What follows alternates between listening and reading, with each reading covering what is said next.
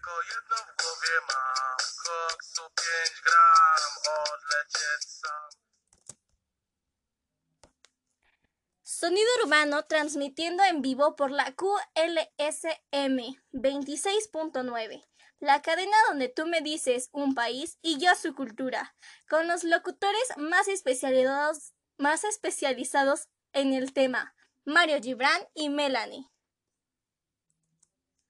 Krainę zapomnienia, w głowie myśli mam Buenos días, queridos aprendices. El día de hoy continuaremos con el país de Rusia. Habíamos visto esta cultura, sin embargo, no terminamos de verla toda. Espero que recuerden todo lo que vimos en la entrevista pasada. Lastimosamente, por la pandemia no pudimos localizar al arqueólogo ruso que estuvo con nosotros la transmisión pasada, pero investigamos más del tema.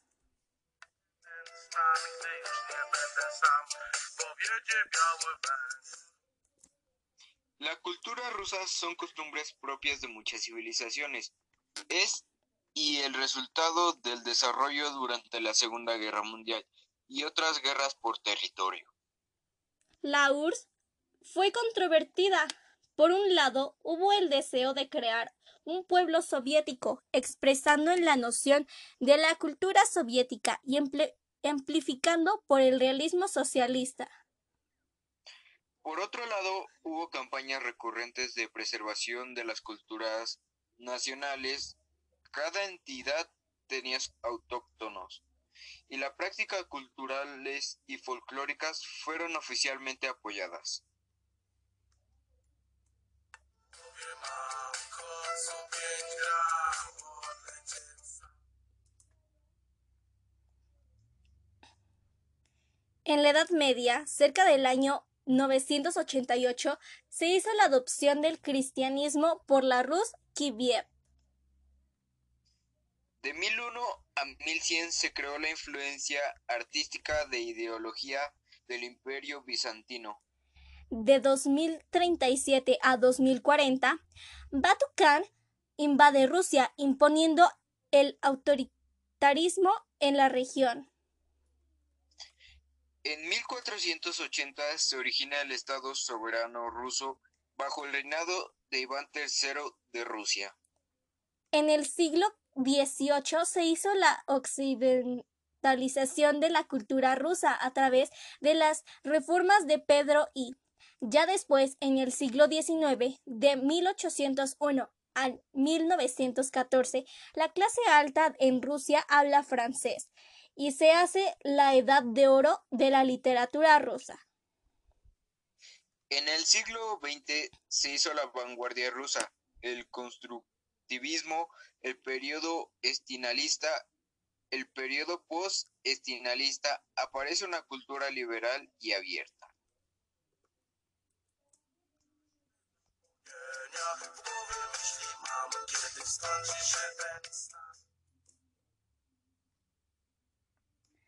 Con respecto al arte, la iconografía rusa fue heredada del arte bizantino religioso y se volvió una versión derivada del arte en mosaicos.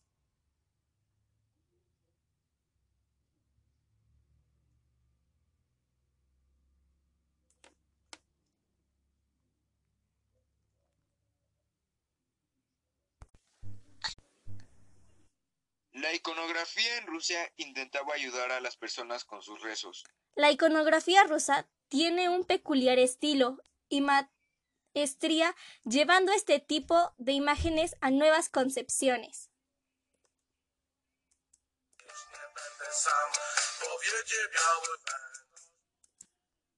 La arquitectura rusa fue influenciada por la arquitectura bizantina hasta la caída de Constantinopla. En el siglo XVII, el estilo flamante de la ornamentación afloró en Moscú y Yaroslavl, disponiendo de esta manera el arte para entrar en el barroco moscovita en- de los años 1690. El siglo XVIII fue testigo de la arquitectura de la época rococó, encabezada por los expendios de trabajo de Francisco Bartolomeo Rastrel y sus seguidores. Durante el reinado de Catalina la Grande y su nieto Alejandro I, la ciudad de San Petersburgo fue transformada en un museo al aire libre de arquitectura neoclásica. El siglo XIX estuvo dominado por el resurgimiento del diseño bizantino y ruso. Los estilos predominantes del siglo XX fueron el modernismo, constructivismo y el estilo imperio estalinista. Algunas edificaciones rusas de importante son la Catedral de Santa Sofía de Navarro, la Puerta Dorada de Vladimir, la Catedral de Cristo Salvador de Moscú, entre muchas más.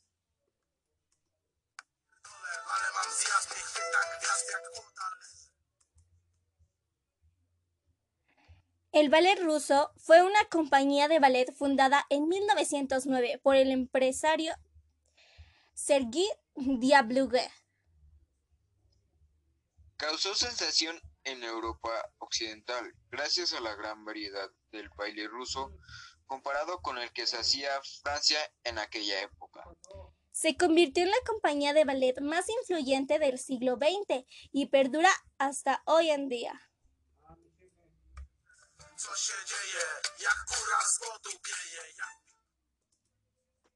Durante el periodo de dominación soviética, la música fue sumamente analizada y cultivada dentro de ciertos límites de contenido e innovación.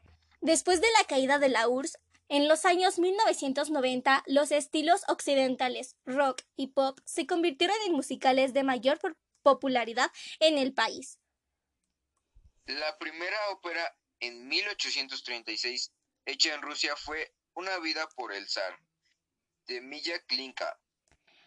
A este le siguieron varias óperas como Ruslan y Ludmila en 1842. La ópera rusa fue originalmente una combinación de música folclórica y ópera italiana. Después de la Revolución de Octubre, muchos compositores abandonaron Rusia. Entre las épocas más importantes se encuentra El Gallo de Oro, El Príncipe Ipe Igor y La Reina de Espadas. El circo ruso fue fundado el 26 de agosto de 1919 por el decreto de Lenin. Después de los circos de toda Rusia pasaron a ser propiedad del gobierno. En el año 1500 1957 se creó una instancia administrativa, Seyous Godstrick, que regulaba todos los asuntos relativos al circo ruso. Después de la caída de la Unión Soviética, esta, instala- esta instancia se convirtió en Rosgodstrik, que tiene completa autoridad sobre algunas compañías de circo en el territorio de la Federación Rusa.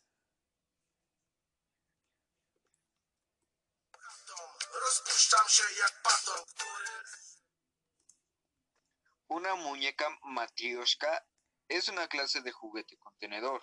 Un conjunto de, de muñecas matryoshka consiste en una figura de madera que puede ser separada en piezas para descubrir una figura del mismo tipo en el interior, repitiendo el procedimiento con la resultante y así sucesivamente. El número de figurillas anidadas es regularmente de seis o más. Su forma es generalmente cilíndrica, redondeada en la parte superior y achatada en la base. Estas muñecas no tienen extremidades, excepto aquellas que en las que vienen pintadas. Los modelos son ordinariamente sobre representaciones de campesinas con trajes típicos rusos. Otras formas de artesanías rusas son Gesklet, cerámica, yo- yokloma, pintura y pisanka, huevos de Pascua, entre otras más.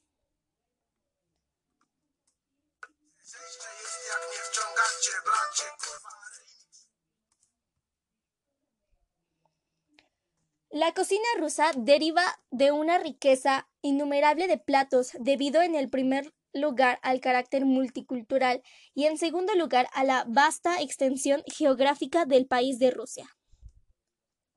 Sus fundamentos